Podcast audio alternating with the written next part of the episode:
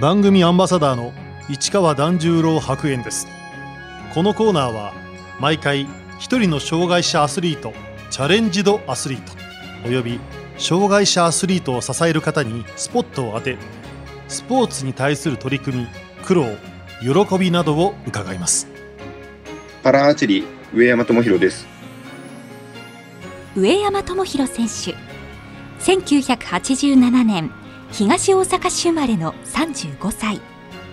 同志社大学在学中にアーチェリーを始め主力選手として活躍しました。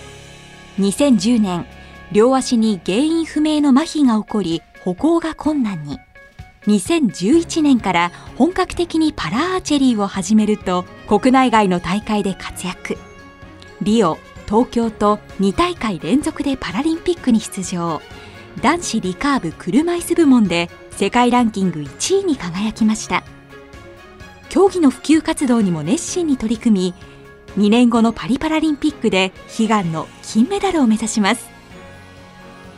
同志社大学時代はレギュラーとして活躍。インカレにも出場した上山選手。卒業後も趣味でアーチェリーを続けていましたが両足が突然麻痺。歩くのが困難になりました。足の状態はまず走りにくいっていうところから始まってでそこから走れない。で今度は歩きにくい歩けないっていう状況になりました。現在の状況は歩けないっていう状況まで行っているので、まあ、基本的にはもう車椅子で移動っていう感じですね。パラアーチェリーを始めたきっかけは？パラアーチェリーの関係者の人からどんどんどんどん選手が高齢化していってるからその当時24歳とかそれぐらいだったので上山が入ってくれたら年齢の若返りも図れるから、まあ、助けたってくれっていう感じでしたね言われた言葉は。アーチェリーは健常者と障害者が一緒に戦える競技でルール上もほとんど差がありません。ただ車椅子の場合は座って矢を打つため打ち方が変わってきます。僕身長が180センチあるんで的を見下ろして見ていたっていうところが今度は的を見上げる状態で打つっていうことになったのがまず違うのとあとはま座って打つので両足の力が使えないっていうので今まで引いていた弓が重く感じるようになりました。見た感じはね上半身だけでやっているスポーツに見えるんですけれども人間ってやっぱり体全体でやってるんだなっていうのはその時に気づきました。練習時間を増やすため上山選手は当時実家に特訓場を作りました。実家のガレージのところに、まあ、父親に頼んで畳を調達してきてもらってでその畳に打つ用の、まあ、2メートル3メートルぐらいの距離なんですけれども例えば筋力を維持するだとかフォームの確認をするっていうような練習場を作りました。2012年上山選手はジャパンパラアーチェリー競技大会で優勝し翌年初めて出場した世界選手権で海外のトップ選手たちと対戦。世界との差を感じたといいます。僕らは普通に仕事をしている間彼らは練習しているのでそのレベルの差っていうのは開いていく一方に間違いないなと思いました。上山選手は競技環境を変えるため2014年から現在所属する三菱電機に転職しました。JOC が行っているアスナビっていう支援のやつがあるんですけれどもそれで三菱電機が手を挙げてくれましたえー、競技に向けて様々なサポートをもらってます。国際大会でも勝てるようになった上山選手は2016年リオパラリンピックに出場します僕は初めて出る大会だったので出た選手に聞いたらやっぱりパラリンピックは違うよっていう話を聞いてるので、まあ、まずはどういう大会なのかなっていうのを見ながら、えー、東京に向けてのステップとしてリオデジャネイロは体験しようと思ってました。2016年上山選手はリオパラリンピックに出場。初の大舞台で男子リカーブ車椅子部門で7位に入賞しました。まあ実力はまあ普通に出たんかなっていう。頑張ったら16位かなって思ってたんですよね。で、まあ、それ以上の8位ベスト8っていうところに入れたので、ああ実力通りしっかり出せたなっていう感じでした。パラリンピックは他の国際大会とは全然違うそうですいやまず全然違いますね観客がいる観客の人たちがいる中でアーチェリーをするっていうのが、アーチェリーはあまりないので、そういった面で見たとしても、なんか初めてスポーツ選手をやってるんだなっていう気分になりました。リオパラリンピックでは、競技以外で一番印象に残ったことは？全部のスケールがすごかったです。はい。開会式も今まで見たことなかったですし、そんなでっかい開会式を。で、まあ、選手村に関してもすごい大きかったんで、あの、あ、これがパラリンピックなんだなって思いました。パラ卓球の岩渕選手と帰りの飛行機が一緒やったんかな。えー、それで、まあ、あの、そこから今現在も、あの、いい感じで、あの、仲良くさせてもらってますし、あとは、あの、その後、表彰の時とかに、えー、水泳の一ノ瀬芽衣ちゃん、で、陸上の佐藤智樹くん、えー、この二人とも知り合うことができて、今でも仲良くやらせてもらってます。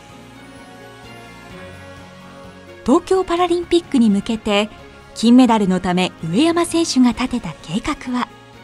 金メダルというよりは、まずリオデジャネイロで僕が感じたのは、ミックス戦っていう種目に男女で出ないといけないので、女子の選手がいないとそれに出れないんですよ。で、えー、他の国の選手たちはそれに出てるっていうのを見て、まあ、羨ましいなって思ったので、まず女子の選手の発掘から始めました。上山選手は、重貞千佳選手とペアを組み、ミックス戦にも出場しました。この上重ペアが誕生したのは、偶然がきっかけでした。僕が誘いました。リオの後に岩手で全国障害者スポーツ大会っていうパラの国体があったんですね。それに出た時に重沢さんが代表選手として出てて、で、まあ、リオ、上山さんのことをすごい応援しててということで声をかけてくれて、岩手の開会式の後に、あの、僕はトイレを行って、で、そこから出てきた時に重沢さんに、あの、声をかけられましたね。で、そこで、あの、リオを応援しましたっていう話をされて、えー、今回の大会で私はやめようと思うんだけど、あの、もしよかったら、えー、ホームとか見てもらったら嬉しいですっていうことで声かけてもらいました。一人だけちょっと初心者ではないなっていうようなフォームをしていたので、あの、今点数どれぐらい出ますかって聞いたら、まあ、日本代表の、えっと、育成選手にかかるところまであともうちょっとだったので、その当時、重沢さん、その大会で辞めるって言ってたんですけれども、もうちょっと頑張ってもらえませんかっていうことでお願いをして、えー、日本代表の育成選手にその年入ってもらったって感じです。だから僕、リオから帰ってきて、他にも試合がないので、その岩手の大会に登録はしてたんですけれども、僕がそこに行ってなかったら、絶対に重里さんは入ってないです。2020年に行われるはずだった東京パラリンピックは、コロナ禍で1年延期に。上山選手はこの延期をどう受け止めていたんでしょうか？1年間さらに練習時間が増えた。で、1年間また応援してくれるファンの人を増やせる時間ができたっていうふうには捉えてたんですけれども、実際に練習することができなかったので、あの、もう本当にパラアスリートのみんなと、ニンテンドースイッチしてました。インターネットで。しかも、あの、その中に、パラアーチェリーの上山呼んでみようみたいな感じで声をかけてもらって入ったら、まあ今までその知り合ったことない選手たちもその中にはいたので、まあそのコロナが原因でニンテンドースイッチのネット、オンライン対戦とかをすることによって広がった中とかもあります。みんなで対戦していたゲームとは？基本的にスプラトゥーンですね。みんなやるのは。僕めっちゃ弱いんですよ。なんか、射撃系のスポーツやってるくせにめっちゃ弱いんです。国枝さん強いですね。はい。オンライン飲み会も結構やりましたよ。パラのアスリート同士でもやりましたし、オリの方のアスリートともオンライン飲み会やったりとか、いろいろしました。2021年無観客で開催された東京パラリンピック。金メダルを期待された上山選手でしたが個人戦チェコの選手にまさかの1回戦敗退。負けるはずない相手なのでもうなんか自分でコントロールできないところがどっかに出ちゃったんでしょうけど本当にその一瞬だけだったのでもう正直原因は分かんないです。上山選手は重貞千佳選手との上重ペアでミックス戦にも出場。個人戦敗退からどう気持ちを切り替えたんでしょうか、まあ、正直言うとその日ネットでパラ上山1回戦負けっていう記事に対して叩かれてたんですよ僕。でその叩かれてたことに対してその日の夜にあったハイライトでキャスターの相葉雅紀さんがあの、負けた後も取材の時はしっかり明るく振る舞うことができる上山選手ってすごい人だと思うっていう発言をしてくださった結果、あのネット上で私もすごいと思ったっていう人たちがものすごい増えて、それが結構なんか次の日に行くためのなんかこうステップになったかなと思ってます。ミックス戦の結果は5位でしたが、勝敗とは別に大きな収穫がありました。やっぱりずっと5年間ぐらいその日のためにやってきた、えー、重定選手と後ろにいる末武コーチ、この3人でそこの舞台に立った時に、あ、やっぱり面白いなって思えた自分がいたので良かったです。その試合の雰囲気、まあ、もちろんミックス戦でも面白くない試合とかはあるんですけれども、結構少ないんですよ、僕らの場合。僕と重貞さんのミックスに関しては。面白くない試合じゃなく、面白い試合ができたっていうのがすごい大きかったです。ミックス戦ならではの面白さは？僕と重貞さんってヘマしてる方にこうなんかな何してんの？みたいな感じのことをまあ声をかけれるような中それそういう感じがあるのでそのコミュニケーションはしっかり取れてると思いますしチーム力っていう面で見ても世界トップクラスかなと思ってます。東京大会の後一時は引退も考えたという上山選手。やはり現役を続けようと思ったのは一番は他にやりたいことがなかったっていうのが一つとあと、えっと、僕パラリンピックの前に近畿大学の練習場を少し使わせてもらう機会もあったのでパラリンピックの結果報告ということで近畿大学の山田監督さんに電話をしたんですけれども、まあ、その時に、まあ、どっからかこう僕が辞めるかもしれないっていう噂を聞かれてまだまだ若いしできると。で、もし、あの、本気でやるんであれば、うちの練習場も使えるときは使ってくれていいから、あの、そんなこと言わずに、あの、頑張って続けろっていう感じの、えー、唯一止める、あの、まだ続けろっていうようなことを言ってくださって、そこであの、少し止まるきっかけにもなりました。まあ、他にも、まあ、いろいろありますけれども、まあ、末竹コーチ、ずっと僕についてくれて、やってくれた末竹コーチに国際大会では金メダルを見せてますけれども、やはり世界最高峰の世界選手権とパラリンピック、この2つでメダルを取った姿を見せれてなかったので、メダルを見せたいという気持ちもありました。2年後のパリパラリンピックに向けて、上山選手が今力を入れていることは？完全にフォームをまずは仕上げることですよね。これがもういつになるかも全く見えない状態ですけれども、当たるフォーム。当てれるフォームじゃなく、もう当たるフォームですね。それを今作り上げていってます。あの、自分のセンスで当てるんじゃなく、このフォームやったら当たるっていうようなフォームを今構築中です。多分1割ぐらいじゃないですか。でも多分ね、10割には今後ならないと思います。いけて7割じゃないですか。っていう感じの練習を今してます。上山選手は去年の10月、全日本ターゲットアーチェリー選手権大会に車椅子の男子選手として45年ぶりに出場リカーブ部門で一般のトップ選手と戦いましたこの大会は出るだけで違うって思ってたので出てどんなもんなんだろうっていう感覚でしたねでその時に思ったのはもうパラの世界大会とかでこの点数が出したら順位がぐっと上がるような点数を出しても全然上がらないんですよ。それぐらいのレベルでやらせてもらってんだなっていうのは分かりました。今年10月にはオリンピックのメダリストとともに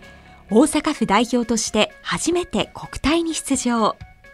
大阪府は青年男子団体で5位に入りました。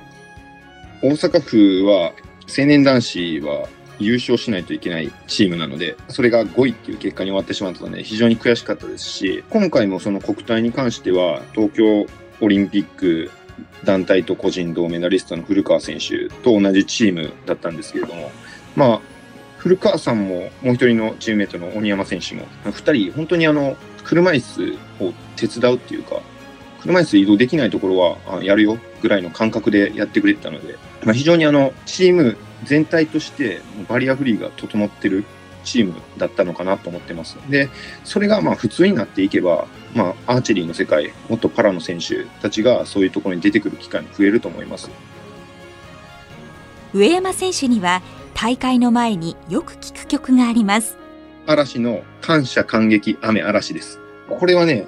僕本当にあの、パラリンピック、相葉雅紀さんに支えてもらった部分もあったので、そこから嵐の曲をまあ、もともと知っていたんですけれども、聞くようになったんですよね。で、そこからライブ映像とか DVD も積極的に買ったりして見てて、嵐ってすごいグループなんだなっていうのはすごい感じてて、嵐が活動休止してから多分一番のファンじゃないかなと思います。上山選手はアーチェリーの普及活動にも熱心に取り組んでいます。積極的に僕が、まあ、アーチェリーのことをも発信ですし、あの、アーチェリー以外のこともこう発信するように、主にツイッターを使ってやってます。映画行きましたとか、そういうこともやってますし、で、あの、今回の国体のことについても、まあ、いろんなメディアとかでも取り扱っていただいたので、国体の報告とかもさせてもらってます。パラアーチェリーの魅力は？パラアーチェリーというスポーツは、いろんな障害を持った選手、例えば僕のように車椅子で打つ選手、あとは義足の選手、で、他にはあの、片腕が動かないので、口で引く選手、まあ、いろんな選手がいるんですけれども、まあ、そこをジャンル分けされずに同じ金メダルを、いろんな障害の選手が同じ金メダルを目指すっていうのはすごい面白いところかなと思っております。世界の人たちが敵っていう認識じゃなく、パラアーチェリーでは世界で同じ競技をやってる仲間っていう感じで、その大会を楽しんでるんですよね。そこが僕、すごいいいパラアーチェリーの世界的な魅力かなと思います。例えば世界記録出る直前の選手が目の前にいたこともあったんですよね。で、その選手が世界記録を出す6本手前から、僕自分の的じゃなく、その選手の的を見ながらずっと応援してました。個人競技だからかなと思います。チーム競技だと、おそらくチームでまとまっとかないといけないっていう時間と暗黙の了解みたいなのがあるかもしれないんですけれども、個人だと、まあ他の選手と仲良くしてても当たり前という、そういう感じの雰囲気があるので、上山選手にアスリートとしてこれからの目標を伺いました。今回その国体とかにも出て、車椅子だからできない、車椅子だから国体に出れないとか、そういうのをあのどんどん外していけたなって思ったので、まあ、そういうところもやっていきたいなって思います。あの、競技以外のところでも、車椅子だからっていう見方をされて、できないと思われているところをできるんだよっていうのを見せていきたいなと思ってます。例えば電車の乗り降りです。電車乗り降りって、駅員さんにスロープをつけていただいて乗っているシーンっていうのが車椅子で多く見られると思うんですけれども、僕自身一人で行動するときは、とんでもないあの段差がある駅以外は、普通に自分一人で乗り降りができるので、やっぱ電車に乗ってる人たちも、おすごいっていうことを言う人が多くて、そういう皆さんの思い込みっていうのを変えていきたいなと思ってます。キャスター上げって言って、あの、ウィリー状態ですね。車椅子をウィリー状態にして乗れるんですよ。手動運転の人はできる人いるいると思いますね、多く。積極的にこう発信していくことで、やっぱりバリアフリーできてると勘違いされつつもできてないところっていっぱいあるので、まあ、そういうところもあの発信していくべきかなと思ってます。